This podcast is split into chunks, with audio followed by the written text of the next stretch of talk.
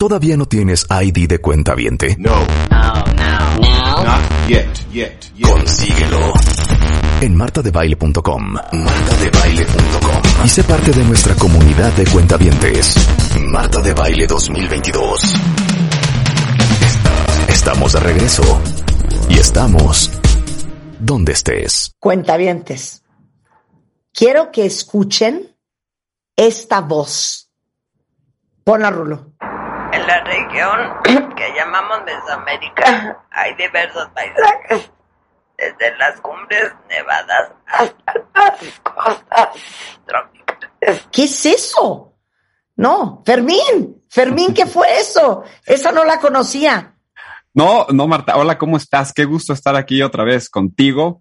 Es un placer. Pues eso es una voz que tiene un problema claramente, es una voz enferma y tiene un diagnóstico del cual vamos a hablar en un ratito más, que son, son pacientes que tienen espasmos en la voz. Los músculos de las cuerdas vocales se aprietan y entonces no les permite sacar prácticamente ningún sonido, cosa que te podrás imaginar es muy grave para el día a día de una persona que necesita comunicarse. No, cállense los dos. Ahora sí me dejaste. China, China. Cuentavientes, está con nosotros el doctor Fermín Subiaur. Él es laringólogo de la Clínica de la Voz en la Ciudad de México. Es especialista en cirugía para los trastornos de la voz y en los cuidados de la voz profesional. Es profesor de la Escuela de Medicina de la UP y expresidente de la Voice Foundation. Y hoy vamos a hablar de la voz, de la voz en general, pero de la voz enferma. Y aparte van a aprender también con Fermín, que es un máster, porque no saben todo lo que van a aprender y cómo se van a divertir. Para los que también alucinan su voz, todo eso. Fermín, como tú ya eres un máster del micrófono, No, te cedo la palabra. Arráncate con todo. Danos Marta, es un gran placer estar aquí contigo el día de hoy. Le damos los- la bienvenida a todos los cuentavientes. ¿Cómo están por allá? Bien. Fíjate cómo además conseguí un micrófono para que se escuchara así padre, ¿no? Entonces, que oyes muy bien. No, pues es que yo quiero ser como tú. Yo soy como locutor o cantante wannabe. Pues sí, Entonces, este, por lo menos que suene interesante la cosa, ¿no? Ok, Pues mira, entonces explícales, ¿qué es la voz? la voz humana es el mejor instrumento de sonido y musical que existe en el mundo. Y además te voy a decir una cosa, está incluido en tu cuerpo cuando naces. Ajá. Y eso es algo que no todo mundo sabe y no solo, no todo mundo lo aprecia como es, pero con tu voz puedes hacer cosas maravillosas. Puedes hablar, comunicarte, expresar tus sentimientos, puedes cantar, puedes llorar, puedes, puedes expresar lo que estás sintiendo y, y la, y la cantidad de cosas y de sonidos y de tonos que es capaz de hacer la voz humana es impresionante, es espectacular. Entonces, es un instrumento que tenemos justamente en la garganta y que ese sonido se genera por dos banditas, que son las famosas cuerdas vocales, que el término correcto sería pliegues vocales. Pliegues, porque son, porque luego cuando uno dice cuerdas se imagina como pues una tirita, un hilito, una cuerda de una guitarra, ¿no? Claro. Pero entonces, la voz es el sonido que se produce cuando el aire de los pulmones pasa a través de las cuerdas vocales. Exacto. O sea, imagínate que el, el producto final de lo que los cuentavientes están escuchando ahorita es un, es un mecanismo muy elaborado de tres componentes. El primero es tu fuente de poder y esa fuente de poder son tus pulmones. Yo les pongo el ejemplo, cuando les hable de todo esto, imagínense un globo cuando lo inflan y van, van jalando la boquilla mientras sale el aire y, es- y se escucha, ¿no? Como le vas jalando y suena más agudo. Entonces, la fuente de poder que son los pulmones es como la pancita del globo. Necesitas fuente de aire, ¿ok? Sí. Sube el aire y tú jalas la boquilla del globo y vibra porque le estás jalando y eso es lo que genera el... Esas son las cuerdas. Tus cuerdas, lo que pasa es que tú puedes hacerlas más cortitas y gorditas para hacer un tono grave o puedes hacer un tono más agudo estirándolas al máximo. Claro. Y eso solo lo haces moviendo tus cuerdas. Y ya Sí. como salga, pues depende de tus resonadores, ¿no? Si tienes la nariz tapada, Marta, pues tu voz va a salir así porque no tiene resonantes. No, si tú tienes a usar así la boca, la jalas para atrás, pues tu voz puede salir así. Aunque tus cuerdas estén bien, depende cómo articules tu palabra, cómo muevas tus labios, cómo posiciones tu lengua, cómo pongas tu paladar. O sea que tiene mucho que ver la técnica después de la hablada. O sea, pero a ver, pero espérate, Fermín. Como nadie nos enseña a hablar, sí, o sea, Sí, sí, sí, lo aprendemos por imitación. Lo totalmente. que estás diciendo es que mucha gente cuenta vientes, y esto es un rayo de luz, que no les gusta cómo hablan y cómo suenan. Y cuando se oyen en un voice note de WhatsApp, quieren matarse de no puedo creer que así me oigo, es porque nadie les enseñó a hablar. Sí, tienes razón. Y sabes que esto de la imitación es totalmente cierto, porque tú lo ves, por ejemplo, me llega alguien al consultorio y sabes que fíjate que me estamos, no, no tengo mucha potencia cuando doy pláticas, mi voz, y, y voltea y está el- la mamá o el papá. Sí, es que estamos muy preocupados por esta situación y dices, hablan igualito. Y no quiere decir necesariamente que tengas un problema físico en las cuerdas, quiere decir que es un estilo de hablar, así como hay gente que usa esto que le llaman vocal fry, ¿no? Como que es muy común entre los adolescentes, especialmente en los gringos, como que dicen, ah, yeah, man, you know what I'm doing, yeah, man, you know". Y es un estilo, pero, pero son mañas, son hábitos que uno va adquiriendo y tienen que ver con imitación. Oye, pero entonces, ¿hay familias enteras que tienen un estilo de hablar? Sí, sí, es una cosa que uno aprende, sin duda. Ahora, también pasa que, que hay lesiones, por ejemplo, que pueden salir y alguien, por ejemplo, que tiene nódulos, ¿no? Que son callitos que salen por la gente que habla mucho, chocan, chocan las cuerdas, salen callitos y dicen, oye, ¿sabes qué? Es que mi mamá tuvo, mi abuelita tuvo, mi tía tuvo y mi prima tuvo. Entonces debe ser algo hereditario. No, no es hereditario, es porque la, la personalidad de la familia Sí. es de andar grita- gritando y hablando fuerte. Claro. Eso ¿No? es lo que pasa en mi familia, por eso yo también tengo nódulos, que me los Sí. encontró Fermín, by the way. O sea, les quiero poner esto porque es un ejemplo perfecto de lo que es capaz, que se me paran los pelos de punta, la voz humana. Escuchen esto.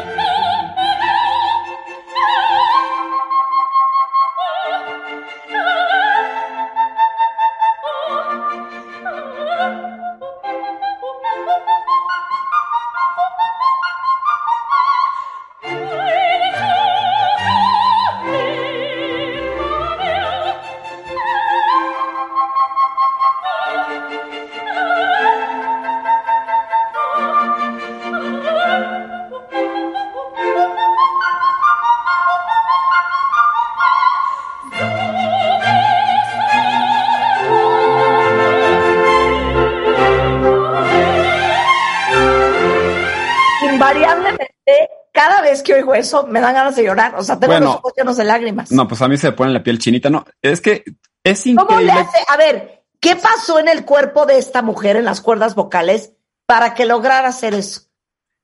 Es una cosa maravillosa. Fíjate que dos cositas tan chiquitas, que son las cuerdas que miden no más de centímetro y medio a dos centímetros, dos, que puedes hacer eso. ¿Qué es lo que pasó? Número uno, lo primero que necesitas para cantar es tener cuerdas vocales y afortunadamente la buena noticia es que todos tenemos cuerdas vocales, ¿ok? O sea que ya para empezar, todos tenemos el instrumento. Ahora, claramente, personas que cantan de manera profesional no se levantaron un día y dijeron yo voy a cantar así, voy a hacer mis agudos como un violín. Sí. Digo, es como si te levantas y vas, voy a correr un maratón mañana. Claro que no, hay que entrenar. Necesitas orientación, necesitas clases y entrenamiento. Pero a ver, esta mujer logra hacer eso porque explícanos fisiológicamente qué es lo que ella ya she mastered hacer con las cuerdas vocales. Ella lo que, lo que hace es perfecciona la coordinación muscular. Eso es coordinación muscular, ¿ok? De estirar, acortar, subir, bajar y hacer vibrato, que simplemente es esta oscilación que se suena muy bonito cuando uno canta. Entonces, ella practicó todo esto y, claramente también hay diferencias anatómicas entre unas personas y otras. Hay gente que, yo lo comparo mucho con el deporte, hay personas que desde chiquitos son naturalmente pues más hábiles en el deporte y no tienen que practicar mucho porque digamos que tienen esa habilidad y hay gente que desde chiquitos cantan muy bonito. Esa es una cosa que hay gente que tiene esa habilidad natural Claro. pero hay otras que necesitan trabajarlo. Entonces, si tú, por ejemplo, juntas a alguien con la habilidad natural, que además practica mucho, y ensaya, entonces puedes tener cosas como estas maravillosas. Pero no quiero decir que, que si no tienes esa habilidad nata, no quiere decir que no puedas llegar a esas instancias. Lo que pasa es que a lo mejor vas a tener que practicarla y darle un poquito más. Claro. Mira, eh, hablando del impacto que tiene la familia y el hecho de que nosotros aprendemos a hablar por imitación, Marco dice, yo me crié con puras mujeres y yo siento que mi voz se escucha súper femenina, pero algo súper bizarro. Cuando hablo con mi papá, hablo con una voz más ronca. Mira, sí. A ver, explica eso, Fermín. Pues es parte de, de cómo uno se siente, por ejemplo. Digo, yo lo veo, te voy a decir, Marta, yo, como tú, yo viví muchos años en Estados Unidos y, y a mí me dicen, cuando tú hablas en inglés, tu tono de voz es diferente a cuando hablas en español. Es algo que yo nunca me había dado cuenta. Y entonces puede ser, luego empecé a escuchar, y puede ser cuando estás en tu, en tu medio con los mismos tipos de personas, pues estás más imitando ese estilo de habla. Y puede ser que, y eso pasa también con los diferentes acentos en la República Mexicana. Entonces tú, no es lo mismo que tú, por ejemplo, estás hablando del norte y cuando hablas por allá, pues más o menos haces así y puedes subir un poquito el tono, como, como que tu tono sube un poquito. O sea, no estoy, y otra cosa es que a lo mejor yo esté hablando más lento y puede ser que al hablar más lento también baje un poquito el tono. Entonces, el, al hablar eh, eh, este cuentaviente con sus hermanas, a lo mejor está más como, ya sabes, centrados en el chisme. ¿Qué anda? ¿Cómo estás? Eh, y estás hablando más así, jajaja. Ja, ja. Y con el papá, oye, mijito, vamos acá. Sí, papá, sí, sí, sí, pues vamos así. Fíjate que el otro día, sí, sí pasa, es como que te, te vuelves como, como que te sinergias con la persona. Te, te mimetizas. Y, y, y, pasa esto que te decía con los diferentes idiomas también. Es una cosa muy interesante.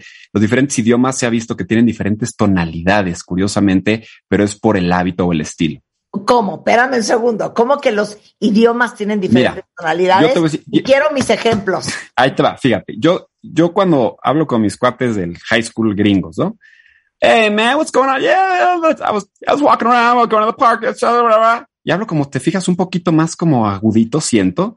Y luego cuando estoy acá, no, hombre, pues el otro día estaba ahí, pues, pasó una señora y pues, no se pasó el alto, no puede ser. O sea, es como está diciendo. Entonces, yo ahí estoy hablando en tonos agudos en inglés y bajos en español. Es mi voz, pero el estilo del habla es un poquito diferente. Entonces, sí hay cambios. No es quiere decir que si hablas inglés tienes que hablar agudo o grave. Es más como el estilo donde te desenvuelves hablando ese idioma.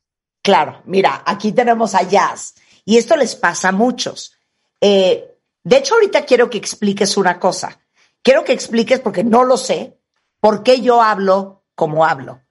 Y cuando yo empecé a hacer radio a los 19 años, ¿por qué hablaba como yo hablaba? Y por qué hablo hoy en el estilo en que hablo hoy. Uh -huh. y, y, y, cómo acabé teniendo la voz que tengo. Pero bueno, esa es pregunta dos. La uno es, dice Jazz que su voz es súper, súper chillona. Odia que siente que no la puede modular. Todos me dicen que me la paso gritando y no sé si es genético, pero una discusión familiar la escuchan todos los vecinos por la agudeza con la que ella habla.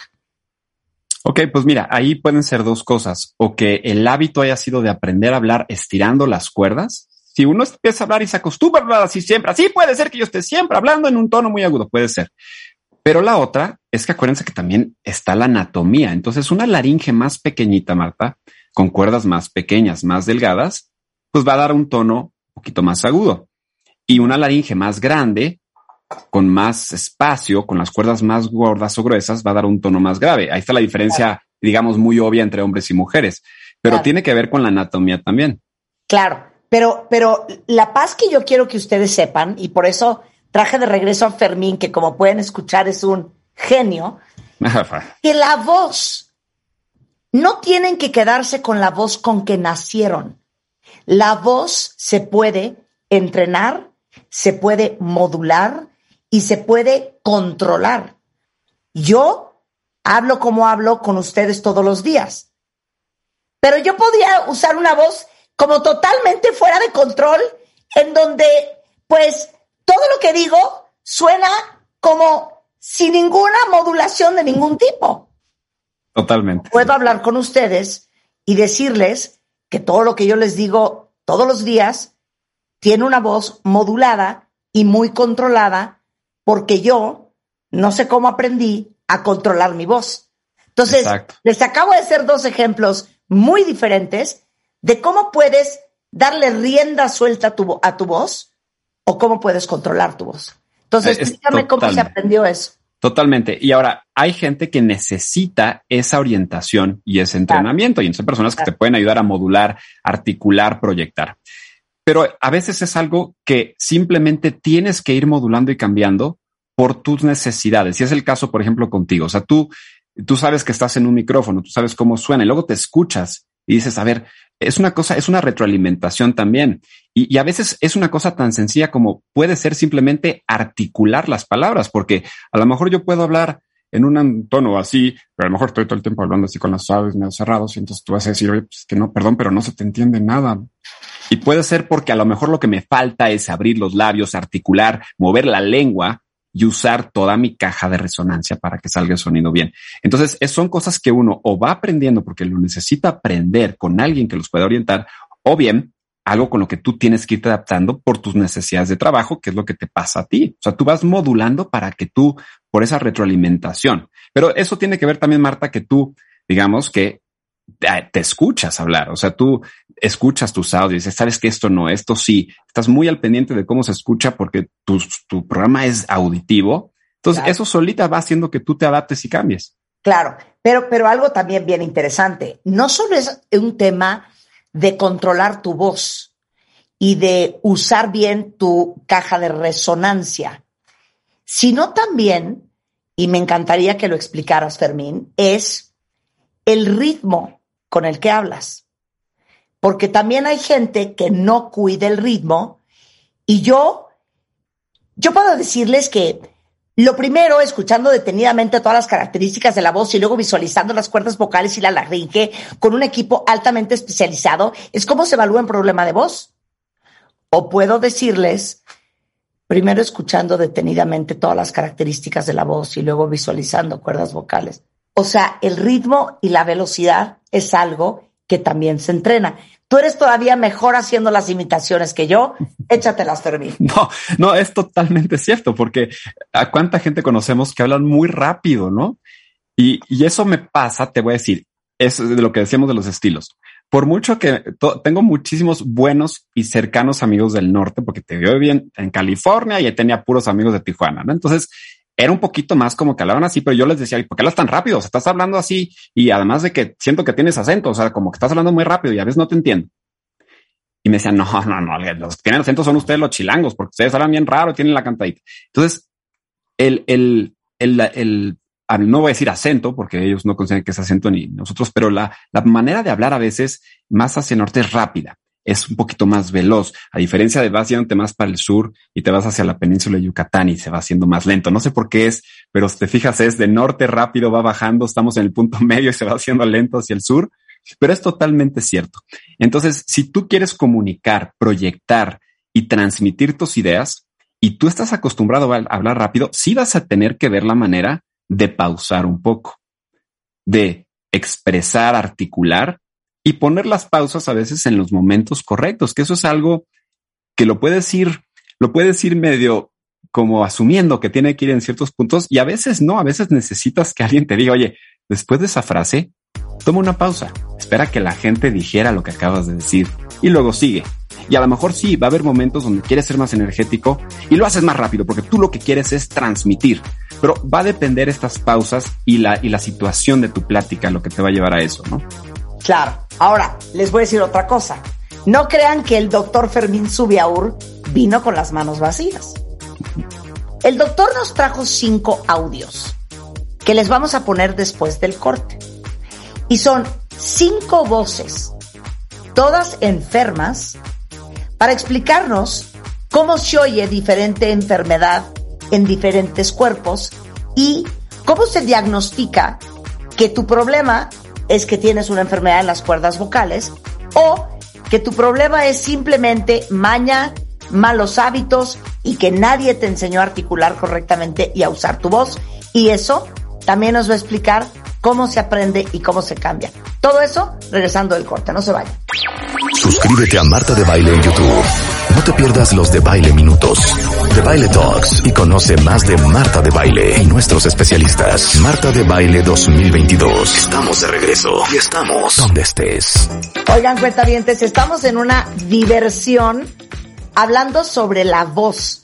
Y les traje a un picudazo laringólogo de la Clínica de la Voz en la Ciudad de México, porque les quiero dar paz, número uno, a todos los que alucinan su voz, a que la voz, como nadie te enseñó a usarla, es probable que creas que esa es la única que vas a tener. Y la voz se puede controlar, la voz se puede educar y la voz se puede modular. Y luego vamos a hablar de enfermedades de la voz. El doctor Fermín Subiaur está con nosotros y trajo cinco audios que van a escuchar ahorita de cómo se oyen las voces enfermas. Fermín. Perfecto. Pues mira, vamos a, a, empezar aquí con el primero. Si quieren, este, si quieren la podemos poner primero el audio. Ok. Y, y ahorita explicamos, ¿no? Ok, Primero escuchen el, esto, cuenta el previo. Échala, Rulo. En la región que llamamos Mesoamérica hay diversos pasajes, desde las cumbres nevadas hasta las costas tropicales. Bueno, esta es una señora de ¿Pero de 50 qué me estás hablando? Eso suena a Chabelo. es una señora de 58 años que lleva así por lo menos seis meses. De repente la voz le regresa a lo normal, pero casi siempre está así.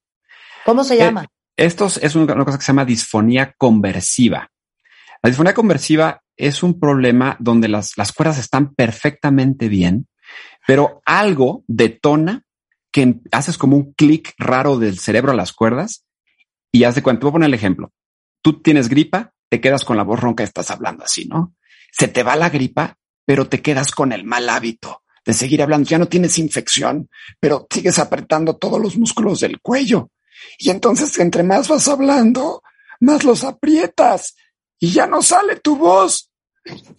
Entonces, ¿qué pasa? Que, que estas personas, digamos que adquieren ese hábito, hábito incorrecto, tiende a, tiende a asociarse mucho a personalidades con ansiedad, con preocupación, con mucho estrés. Y entonces, ¿qué hacen? Les ven la garganta, la ven rojita, antibiótico. Les toman una radiografía, no sale nada. Les toman análisis, no sale nada. Entonces más se van angustiando y se vuelve un círculo que no termina.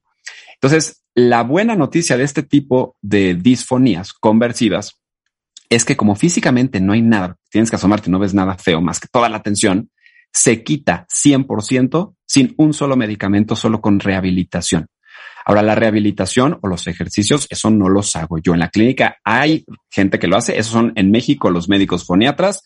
En otros países no hay médicos foniatras, son fonoaudiólogos o logopedas en España o speech and language pathologists en Estados Unidos. Hay diferentes áreas que lo ven. En México son médicos foniatras. Entonces, la mandamos a rehabilitación y escuchen el audio después de la rehabilitación. En la región que llamamos Mesoamérica hay diversos pasajes, desde, la, desde las cumbres nevadas hasta las costas tropicales. O sea, es su voz normal ya, ¿no? Claro. Entonces, de algo que suena realmente incapacitante. Y son gente que te digo, lleva meses, ¿eh? O sea, meses, seis, ocho, nueve meses, Claro. porque, porque no saben por dónde va la cosa. Entonces, Claro. pues un, es un ejemplo de algo que suena feo, pero que se quita sin un solo medicamento. Ok, vamos al segundo audio. Y así suena una cuerda vocal. Acuérdense que son dos. Una de las cuerdas vocales paralizada. Échalo. En la región que llamamos Mesoamérica hay diversos paisajes, desde las cumbres nevadas hasta las costas tropicales. Entonces, este ejemplo en particular, eh, y les puse este porque es algo que sucede, no, no sucede cada vez que, que- que operan a alguien del cuello, pero en algunos pacientes que los operan de la glándula tiroides, que Ajá. tienen que abrir por el cuello y disecar el, el nervio que manda la corriente eléctrica a la cuerda vocal, es un cable de electricidad, justo pasa y toca la glándula tiroides. Entonces, cuando se quita la glándula tiroides, uno de los riesgos que puede haber es que el nervio se inflame. Y entonces tú te despiertas de la cirugía y te dicen, oye, todo salió muy bien, señora, qué bueno, todo está perfecto, glándula tiroides fuera. Ay, qué bueno, doctor, me da mucho gusto. Oiga, pero mi voz, no se preocupe, esa inflamación se le va a quitar, que es lo que normalmente pasa. El tema es de que hay muchos pacientes que se quedan con el nervio muy inflamado y puede tardar seis, nueve meses en desinflamarse. Entonces, hay cosas que se pueden hacer para ayudar a que la voz mejore en lo que el nervio se recupera. Y en este caso en particular, Esto fue un mes después de su cirugía, perdón, tres semanas después de la cirugía con la voz ronca. Lo que le hice es que le inyecté a la, a la cuerda paralizada relleno, como el que ponen en la cara, el Ácido ácido, hialurónico. hialurónico, tal cual, ácido hialurónico, para hacer que se acercaran más y la voz con el ácido hialurónico se escucha así. En la región que llamamos Mesoamericana hay diversos paisajes, desde las cumbres nevadas hasta las costas tropicales. No, bueno, qué cosa. Entonces se recupera volumen y, y- y forma de trabajar, vaya. Entonces hay truquitos que podemos hacer. La rehabilitación es básica en esto, ¿eh? pero hay trucos como los rellenos que nos ayudan a tener mejor voz en lo que esperamos a que ese nervio se recupere.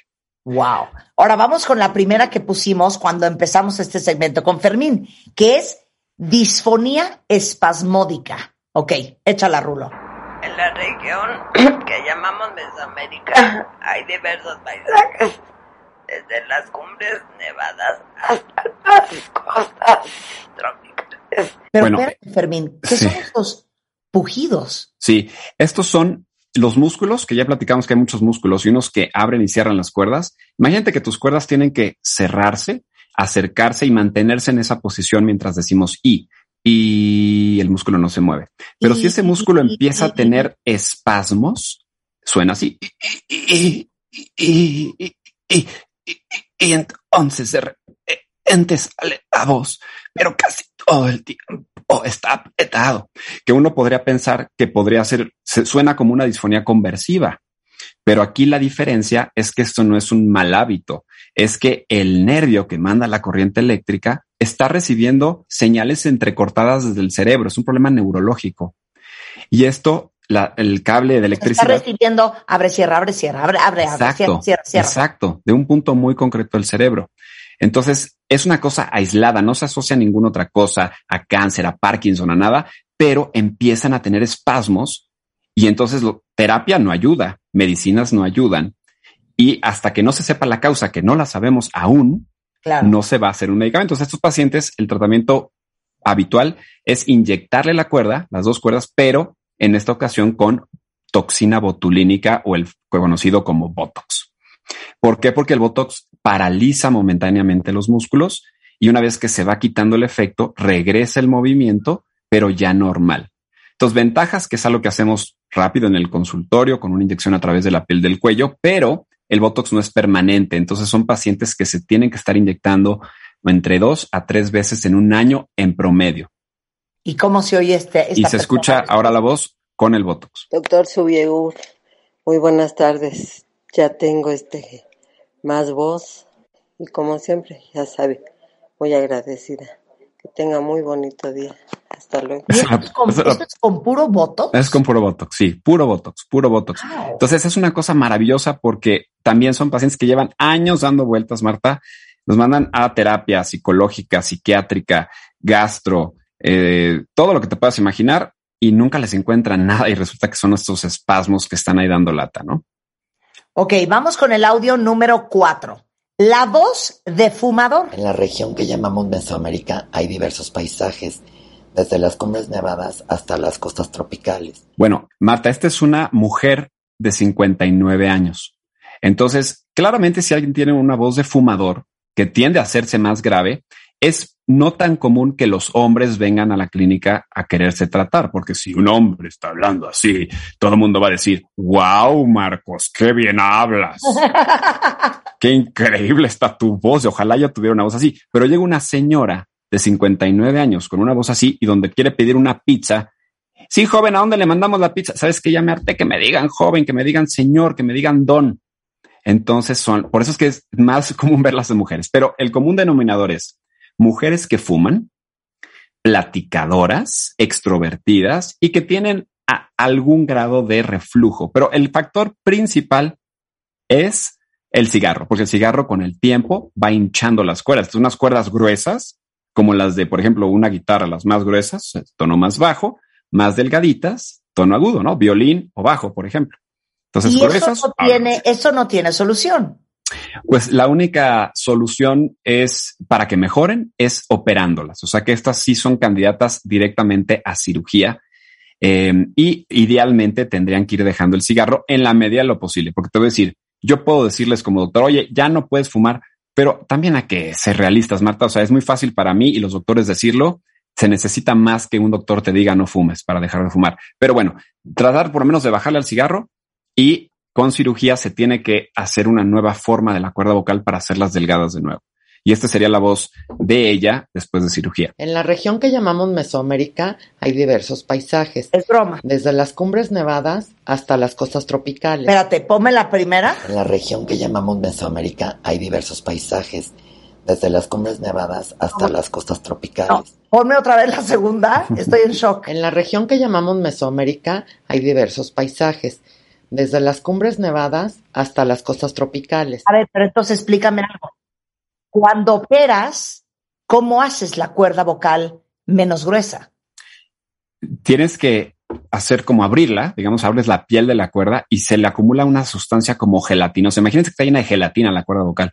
Entonces, la gelatina tienes que ver la manera de quitarla y hay pinzas y cosas especiales y también uso mucho láser. Entonces, entre láser y pinzas y cosas, quitas la gelatina, regresas la capa de la piel de la cuerda y tienes que darle chance a que cicatrice y vuelva a vibrar.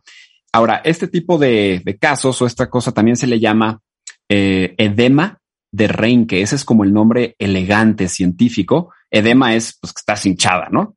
Este, pero se le puede conocer como voz de fumador o pólipos del fumador. Se hacen unas cosas gigantescas ahí que no vibran y vibran todas graves. Oye, ahora, antes de poner el último audio, cuenta cuentavientes, quiero hacer una pregunta, Fermín. Hay muchos hombres que sienten que su voz es demasiado femenina. Y haznos ejemplos de cómo suena y de dónde viene esto. Hay hombres que me han hablado y me dicen, oye, em, pues yo siento que cuando hablo en el trabajo no sueno como hombre, eh, no me gusta el tono, no me gusta el volumen que tengo y, y a mí me gustaría tener un una voz más grave. Y estos pacientes normalmente me traen audios de alguien y generalmente es Alberto Vázquez. No sé, si encuentran a Alberto Vázquez, aunque ya ni lo conozcan. Y Alberto Vázquez siempre habló muy así, pero ¿te acuerdas? Alberto Vázquez siempre estaba con un cigarro, ¿no? Entonces eh, tenía voz de fumador. Pero otra, a ver, dame otro ejemplo de una voz femenina de hombre. Hay, hay hombres que llegan hablando así. Dicen, pues mira, yo la verdad, vaya, hablo así desde que me acuerdo, no, no tengo muchos problemas pero no me gusta, ya me oigo, me dicen que es muy aguda mi voz eh, y pues yo quiero hacer algo para que esa voz esté más grave. Y eso sí es una cosa común, vaya, no es lo más común del mundo, pero sí mucha gente lo pide. Y entonces ahí entran varios factores, de nuevo, ¿no? Cuando es hablar de tono, entran varios factores. ¿Estás tú teniendo algún hábito muscular con el que te quedaste desde hace años y puede ser desde la pubertad inclusive, ¿eh? Puede ser que con la transición de la muda vocal se queden hablando así, o es porque tu anatomía es muy petit, muy chiquita. Entonces, si es una cosa de habituación, hay que entrenar esa voz. No vamos a tener resultados inmediatos, pero rehabilitación, entrenamiento, colocación de músculos, relajación. Y si es una cosa anatómica, se pueden hacer cirugías para modificar la anatomía, que en hombres afortunadamente es menos común recurrir a la cirugía, al menos de que ya tengas el extremo de, tal cual querer un cambio de voz porque tú quieres hacer una transición de sexo. Ok, ahí te va otra pregunta antes del quinto audio, porque el quinto audio es feminización de voz en, eh, eh, en, personas transgénero. Ahorita se los vamos a poner. Pero las voces infantiles, y hazme la imitación. Bueno, eso alguna vez también lo platicamos. O yo te lo hago. O sea, mujeres que hablan como si tuvieran 12 años. Sí. Sí. Pues sí, estas vocecillas, estas vocecillas que están como así, pues lo que pasa es que te acostumbras. Te acostumbras, Marta, porque tú puedes estar hablando así y, vuelvo a lo mismo. Está la tía hablando así, está la yayita hablando así, está Mercedes, todo el mundo está hablando así. Pues porque es la manera como están cotorreando, como están cotorreando. Ahora, hay gente que no le molesta, ¿no? Hay gente que llega al consultorio y me dice, vengo porque me trajo mi hija o mi esposo y te molesta. Pues no. Pues entonces, por favor, digo, vamos a ver que no haya ninguna otra cosa, pero no porque hables así tiene que ser algo malo, ¿no? Pero suelen ser cosas de habituación, de cómo alguien se acostumbra a hablar. Y te digo, en caso de que sea una cosa anatómica, se pueden juntar las dos cosas. Es que a mí, a mí me impresiona la voz cuentavientes, por eso quería traer a Fermín, porque la voz te puede hacer ver como no eres. Yo puedo decir ahorita que el problema entre Rusia y Ucrania es el miedo que tenía el presidente ruso, Vladimir Putin, con la inclusión de Ucrania a la OTAN. Y suena bastante inteligente lo que estoy diciendo. Pero si yo me volteo y digo, lo que pasa es que sabes que el problema que hay entre Ucrania y Rusia es que el presidente ruso Vladimir Putin, o sea, no quería que la OTAN, eh, que, que Ucrania entrara a la OTAN. Qué diferente percepción podemos tener de una persona dependiendo de cómo usa su voz. Sí, totalmente. Es, es, muy interesante justo eso, lo que dices, imaginarte a la persona cuando escuchas una voz, ¿no? Porque, porque es, es chistoso. A veces te imaginas una cosa totalmente diferente, ¿no? Claro. Y ahí te va otra. Y voy a usar el ejemplo de una amiga que yo la molesto mucho porque le digo que habla como si estuviera drogada. Entonces todo es como súper lento, como súper tranquilo. Y yo como que no entiendo por qué habla así. Y un día me dijo, te voy a decir por qué hablo así. Porque cuando yo era chiquita, en mi familia, cualquier uso excesivo de la voz era percibido como que estás totalmente histérica o totalmente fuera de control. Ejemplo, hola ma, ¿cómo te fue en el colegio, mi amor? Bien, no sabes qué padre estuvo. Estuvimos jugando. Cálmate. Estás totalmente alterada. Estás fuera de ti misma, bájale. Estás fuera de sí. O, pa, ¿me pasas la canasta de pan? Pa, pa, pásame la canasta de pan, ándale. Mijita, tranquila. Sí, sí, bájale. Es un acelere. Entonces me dice, yo aprendí a que tengo que serenarme. Entonces sí. hablo así, como si estuviera permanentemente marihuana. Fíjate, y es una cosa a la que se acostumbró y a la que se tuvo que adaptar, ¿no? Claro. Así pasa, así es la voz al final del día, ¿no? Oye, el quinto audio es la feminización de la voz. Explícanos. Sí, este pues claramente no es una enfermedad, estos son pacientes 100% sanos y son eh, personas que llegan conmigo transgénero que están ya decididas en una transición y la transición va en todos sentidos. Es una cosa, es un proceso, pero uno que, le queda muy claro a una persona cuando, cuando definitivamente eh, ellas no, no están en el cuerpo en el que deben de estar y no se escuchan en, en ese cuerpo como, como debe de ser. Y a veces puede haber una transición completa física, pero la voz, como bien decíamos, acaba siendo la carta de presentación de todos nosotros y, y la manera como nos comunicamos. Entonces, claro. hay cirugías, lo que platicábamos, para modificar el tono de la voz. Entonces, vamos a escuchar eh, el pre de una voz normal de hombre y el post después de una cirugía de feminización. En la región que llamamos Mesoamérica hay diversos paisajes, desde las cumbres nevadas hasta las costas tropicales. Y ahí ve el post. En la región que llamamos Mesoamérica hay diversos paisajes, desde las cumbres nevadas hasta las costas tropicales. Entonces, ¿de, de qué me estás hablando? ¿Es la misma voz? Es, es, la misma persona. Y, y fíjate qué cosa tan increíble, Marta, que, que la voz, o sea, que, que me ha dicho muchos pacientes, oye, yo ya estoy físicamente, y tú ves, son, son señoritas y muchachas guapas, felices con su físico, porque hicieron una transición, pero siguen estando inconformes con su transición porque la voz no corresponde a lo que la gente ve. Y el momento que la voz cambia es cuando está completo, es cuando está la cereza en el pastel, cuando uno, cuando uno se siente completa y llena en esa transición. Es una cosa bien interesante. ¿eh? Claro. A ver, vamos a volver a oír primero cuando tenía voz de hombre y después de haber estado con Fermín, voz de mujer. En la región que llamamos Mesoamérica hay diversos paisajes, desde las cumbres nevadas hasta las costas tropicales. En la región que llamamos Mesoamérica hay diversos paisajes, desde las cumbres nevadas hasta las costas tropicales. Ok, ¿cómo hiciste eso? Bueno, ¿Cómo ahí- operaste eso? Fíjate que las cirugías que hay para esto tienen que ver con la física de producción de sonido.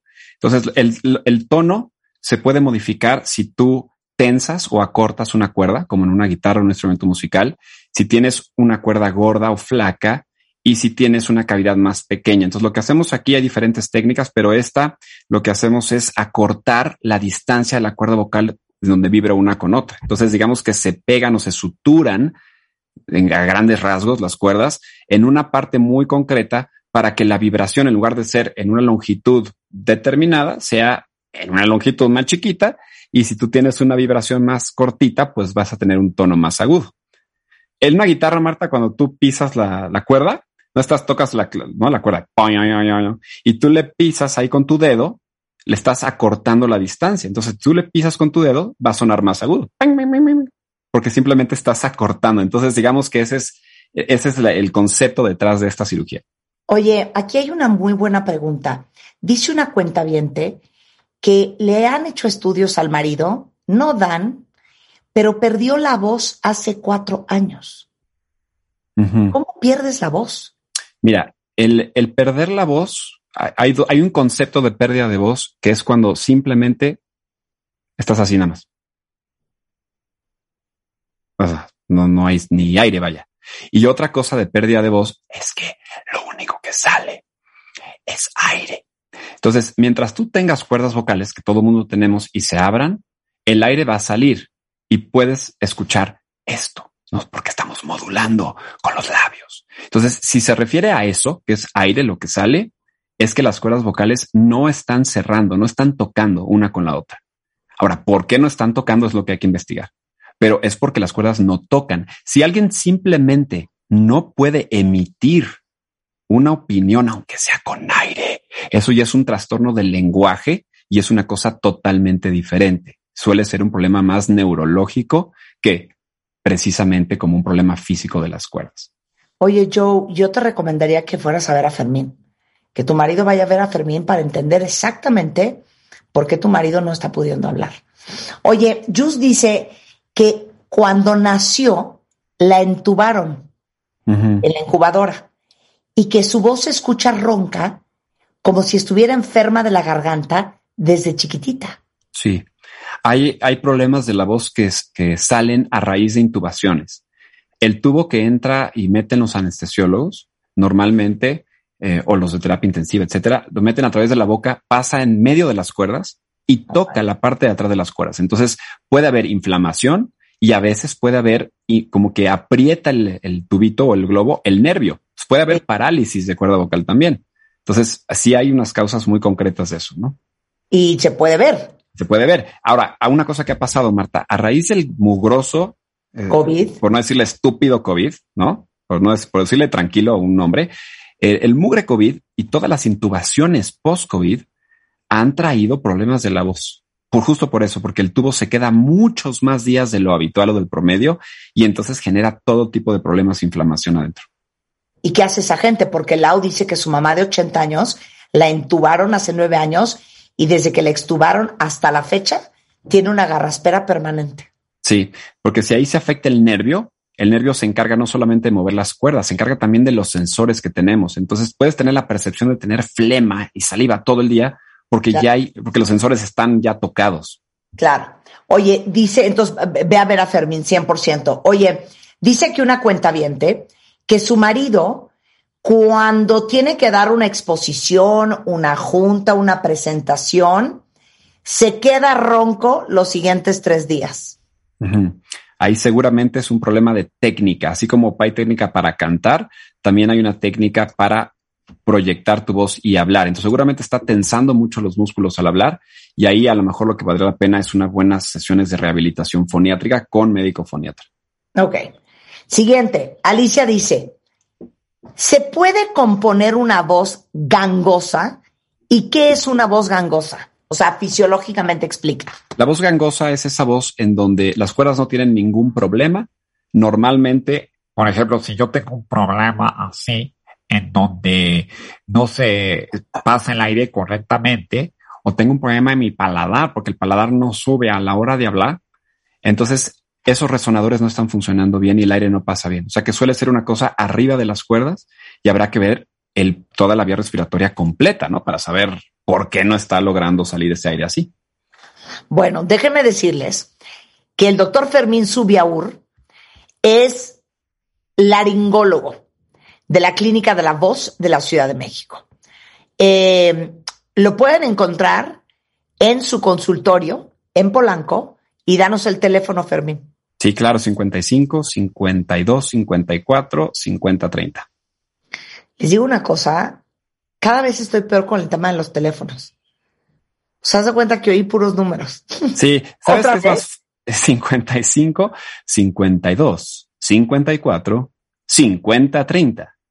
55, 52, 54, 50, 30. Es que ahora los teléfonos, no se sientes que son un poquito como obsoletos, siento. Larguísimos, larguísimos. No, ya las redes sociales acaban siendo la manera más fácil de contactar a la gente, este, si no es que te están googleando todo el mundo, ¿no? Exacto. Doc de la voz en Instagram, Doc de la voz en Instagram, Doc de la voz en Twitter, igualmente en YouTube, en Facebook es Clínica de la Voz o clínicadelavoz.com. Fermín, hagamos parte 2 y hablamos de otras cosas. feliz, yo feliz. Me paso increíble. Me encantó volver a verte y, y platicar y este, y yo feliz cuando quieras. Sensacional. Bueno, eh, con esto hacemos una pausa rapidísimo. Regresando del corte, agárrense. 13 preguntas que deben hacerse sí o sí y que seguramente la mayoría de nosotros que estamos casados nunca nos hicimos antes de casarte con Evan Mark Katz desde Los Ángeles. No se vayan, ya volvemos. Escucha todos nuestros contenidos en Amazon Music. Búscanos como Marta de Baile. Marta de Baile 2022. Estamos de regreso y estamos donde estés.